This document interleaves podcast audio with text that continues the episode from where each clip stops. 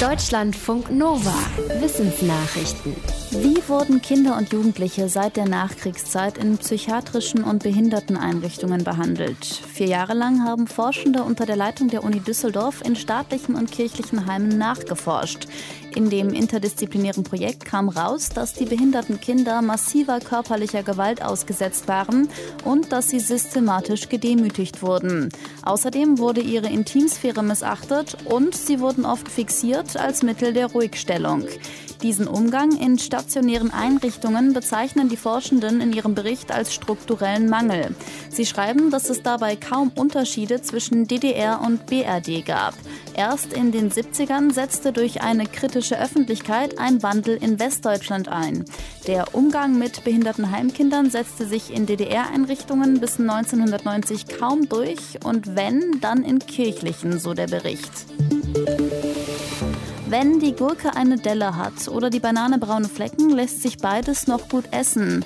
Aber viele Supermärkte bieten offenbar lieber ausschließlich makelloses Obst und Gemüse an. Dazu hat die Verbraucherzentrale Brandenburg einen kleinen Feldversuch gemacht und 25 Supermärkte besucht. Herauskam, dass nur jeder vierte Laden auch Lebensmittel mit Makeln anbietet und zwar zu günstigeren Preisen. Die Verbraucherzentrale fordert, dass nicht perfekt aussehendes Obst und Gemüse in allen Supermärkten angeboten angeboten wird. Kundinnen und Kunden könnten dann am besten mit reduzierten Preisen motiviert werden, die zweite Wahl zu kaufen, um eben so die Erfahrung zu machen, dass sie noch gut und essbar sei. Eine Sonde der Europäischen Raumfahrtagentur hat ihr Ziel, den Merkur, erreicht und ist doch noch nicht da. Der Grund, die Sonde Bepi Colombo muss laut ESA zuerst sechsmal am Merkur vorbeifliegen, bevor sie in seine Umlaufbahn einschwenken kann. Das ist praktisch ein Bremsmanöver, welches auch ziemlich lange dauert. Denn einsatzbereit soll die Sonde erst im Dezember 2025 sein. Sie soll dann unter anderem Satelliten absetzen, um den Merkur zu erforschen. Ein Merkurmobil zum Landen war aus Kostengründen gestrichen worden. Die Sonde ist schon seit gut drei Jahren zum innersten Planeten unseres Sonnensystems unterwegs. Der ist gut 100 Millionen Kilometer von der Erde entfernt. Bepi Colombo ist ein europäisch-japanisches Gemeinschaftsprojekt. Es ist nach einem Planetenforscher aus Italien benannt und zwar mit seinem Spitznamen. Ein Fund in Südostasien könnte ein weiterer Hinweis darauf sein, dass das Coronavirus von Tieren auf den Menschen übertragen wurde. Forschende haben in Laos bei drei Fledermäusen Corona-Varianten entdeckt, die SARS-CoV-2 sehr ähnlich sind. Wichtigstes Indiz ist dabei das Spike-Protein, ein Erkennungsmerkmal des Virus, das auf Bildern von Corona immer wie kleine Stacheln aussieht. Bei den Fledermäusen war dieses Protein fast identisch mit der Virusvariante, die auch Menschen zu schaffen macht. Das Team aus Frankreich hatte für seine Studie Proben von mehr als 600 Fledermäusen genommen. Bei drei Arten von Hufeisennasenfledermäusen fanden die Forschenden Coronaviren, die zu mehr als 95 Prozent mit der Variante beim Menschen übereinstimmten. Labortests ergaben, dass auch fast alle Spike-Proteine der Viren bei den Tieren mit menschlichen Zellen kompatibel waren. Dieses Gebäude passt so gar nicht zum Rest der Maya-Stadt Tikal in Guatemala, die vor mehr als 1000 Jahren ihre Hochzeit hatte. Forschende tasteten das Gelände mit Hilfe von Lasern ab und fanden dort Strukturen, die mit dem bloßen Auge nicht zu erkennen sind.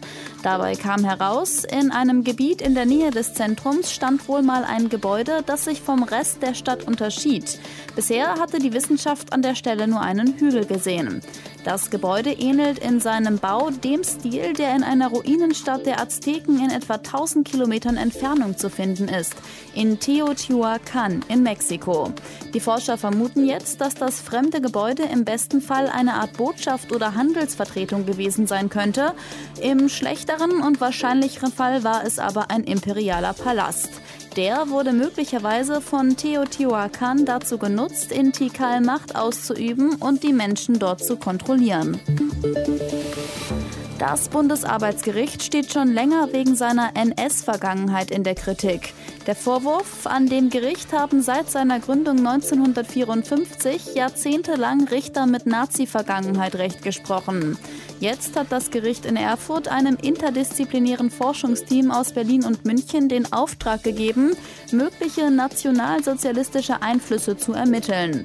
Dafür sollen in einer Teilstudie die Biografien der Richterinnen und Richter des Arbeitsgerichts aufgearbeitet werden. In einer weiteren Teilstudie sollen konkrete Urteile juristisch analysiert werden. Vor zwei Wochen erst hatte Bundespräsident Frank-Walter Steinmeier viele Bundeseinrichtungen aufgerufen, ihre NS-Vergangenheit aufarbeiten zu lassen. Im Präsidialamt selbst untersuchen Historikerinnen und Historiker schon, wie die Bundespräsidenten von Heinrich Lübke bis Richard von Weizsäcker mit NS-Tätern, Opfern und Mitläufern umgegangen sind. Deutschlandfunk Nova